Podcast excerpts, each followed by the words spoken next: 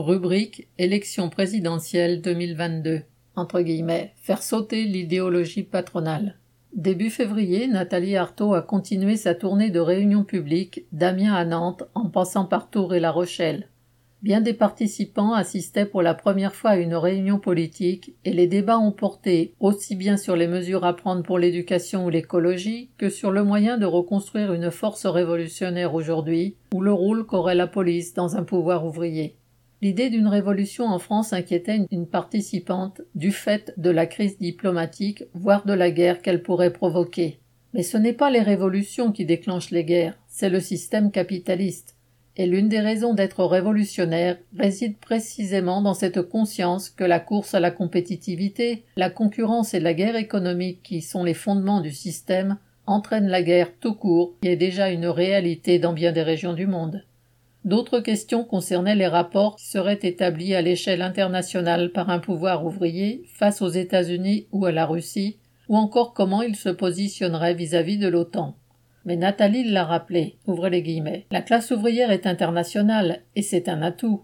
Un pouvoir ouvrier, cela aurait un écho formidable pour les peuples voisins, pour tous les opprimés, et c'est là-dessus qu'il s'appuierait, pas sur des traités secrets ou des manœuvres diplomatiques de gouvernement.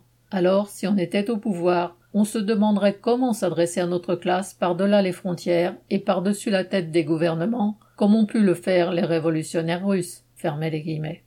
Plusieurs intervenants faisaient part de leurs difficultés à discuter autour d'eux, certains se demandant pourquoi des mouvements comme les Gilets jaunes ne s'étaient pas traduits par une progression des idées d'extrême gauche, d'autres comment faire une révolution alors qu'on est si minoritaire. À Tours, c'est une aide à domicile qui a répondu en affirmant, entre guillemets, Nous ne sommes pas minoritaires, on n'est seulement pas conscient. On n'est pas éduqué à la politique, et c'est ce qui manque. Moi, c'est mon fils qui m'a intéressé. Alors il faut discuter au quotidien, autour de nous. S'éduquer à la politique, discuter autour de soi pour avancer les objectifs du camp des travailleurs, c'est bien l'un des enjeux de cette campagne. Le mouvement des Gilets jaunes, avec ses limites, a justement montré que, même lorsqu'il y a une mobilisation importante sur un terrain social, il faut des militants pour porter des perspectives allant contre les idées dominantes. Par exemple, celles qui voudraient qu'augmenter les salaires ne serait pas possible. Si on veut que l'idéologie patronale saute, il faut des militants. C'est pour cela que nous insistons sur la nécessité d'un parti présent tous les jours. Le lendemain du premier tour, on ne va pas se coucher.